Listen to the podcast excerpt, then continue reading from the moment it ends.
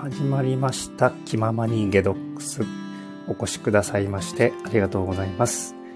心と体を緩める体、鍼灸師、え、大豆です。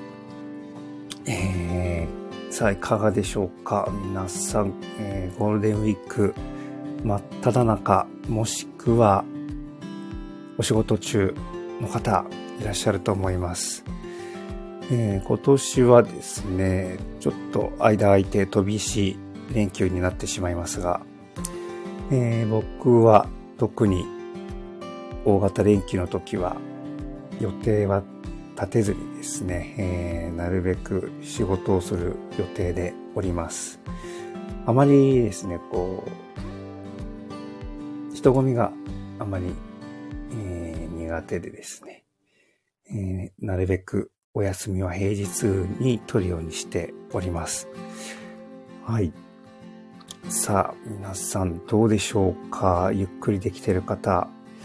えー、このまとまった時間って普段なかなか取りづらいと思うんですが、いかがでしょうか？新年度が始まってもう1ヶ月経ってしまいましたね。この環境の変化がもたらすね、えー、影響って結構大きいと思うんですが、えー、4月特にですね、新しい年度が始まって、慣れるまでに本当に大変だと思います。特にですね、このやっぱり季節の変わり目というのと、その環境の変化、えー、生活の変化、リズムがいろいろ変わってくる。そういうものが合わさると特に疲れやすくなってくるんではないでしょうか。いかがでしょう。はい。で、今日はですね、この、まあ、春、特にこの春というのはですね、えー中医学的に見ても、こう、伸び伸び、伸び伸びするのがですね、この体にとってとても、えー、効果がありますよということをお伝えしたいと思います。はい。えーま、よく聞いていただいている方はちょっと重複してしまうんですが、春は五臓で言うと肝という部類に属します。えー、漢字で書くと肝臓の肝ですね。はい。西洋医学の肝臓の機能とはまた少しですね、考え方が違っていたりとか、どちらかというと、概念的なものが大きくなります。機能というか概念の方が大きくなりますね。はい。ね、この肝っていうのは、春になるとですね、こうむくむくと力をつけて、外へのこの方向ですね、外にこう、向かっての力が、え強くなってきます。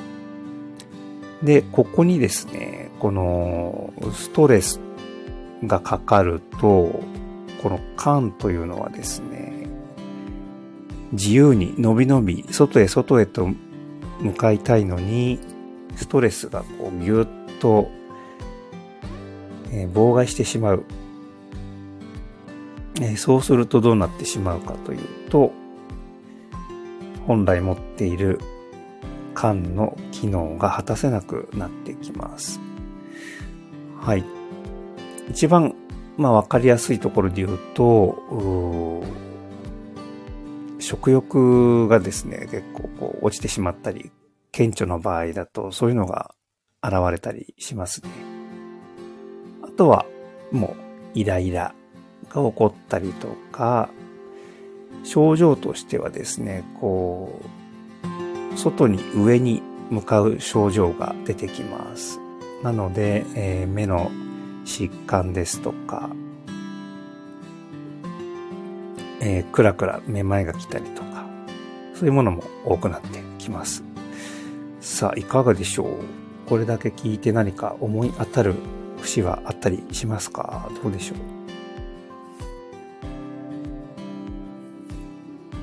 う？はい。そうなんです。で、この西洋医学的に、ね、見ても最近はもうストレスが、えー、胃腸をとって良くないですよというのはよく言われていることですね。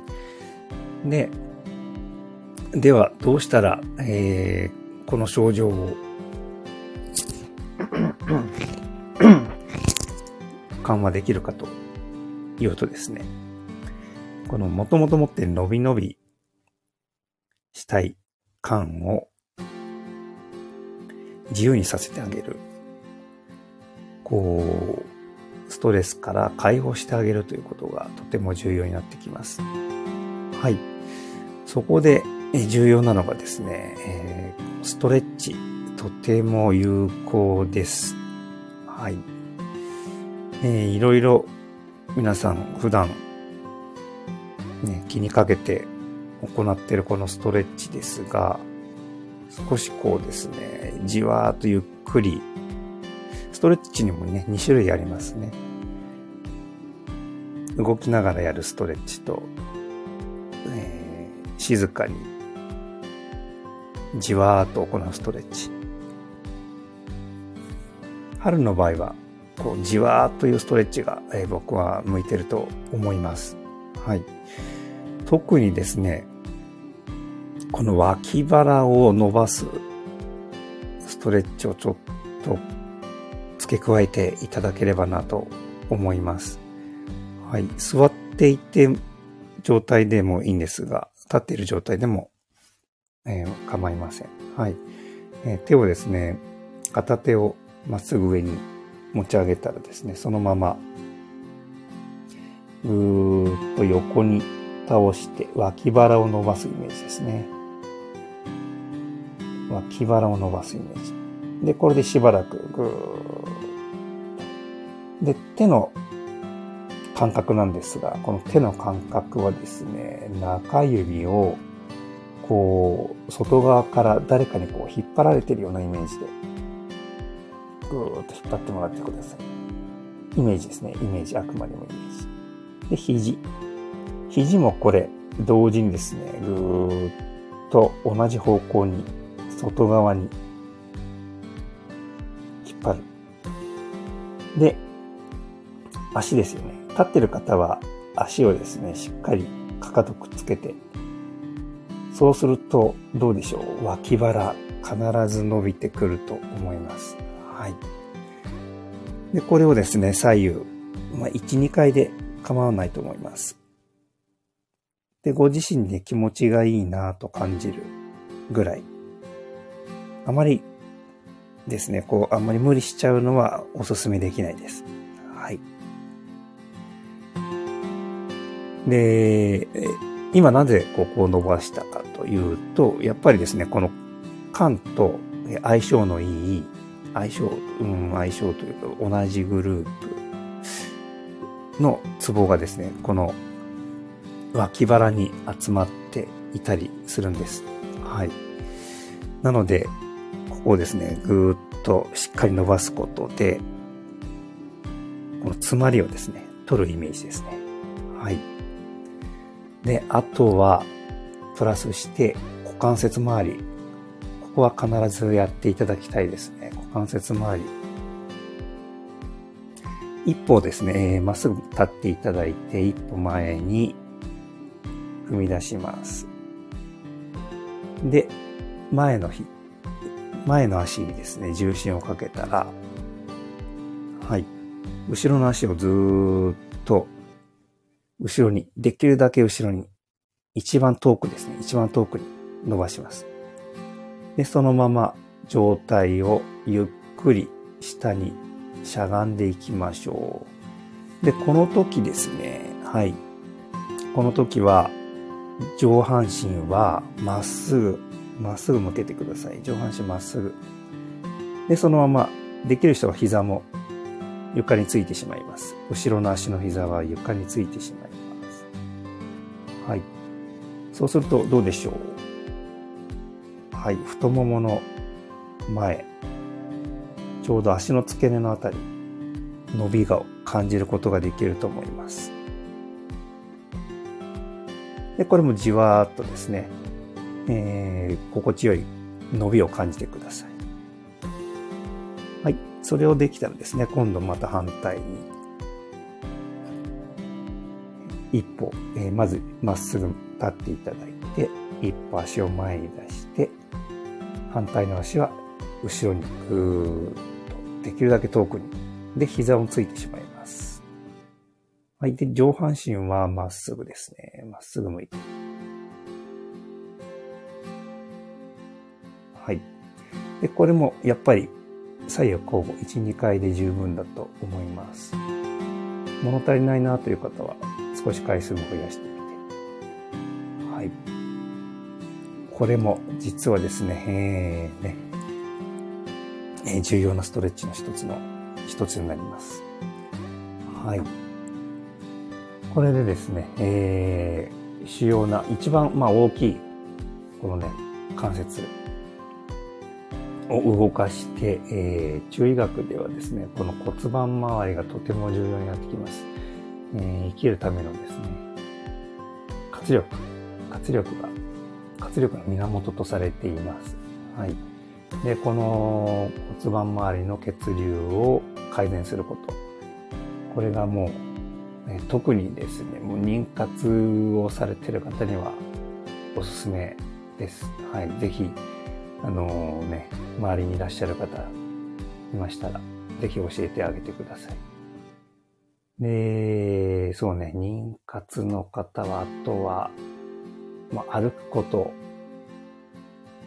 ですね、歩くこと、歩くことがとてもおすすめ。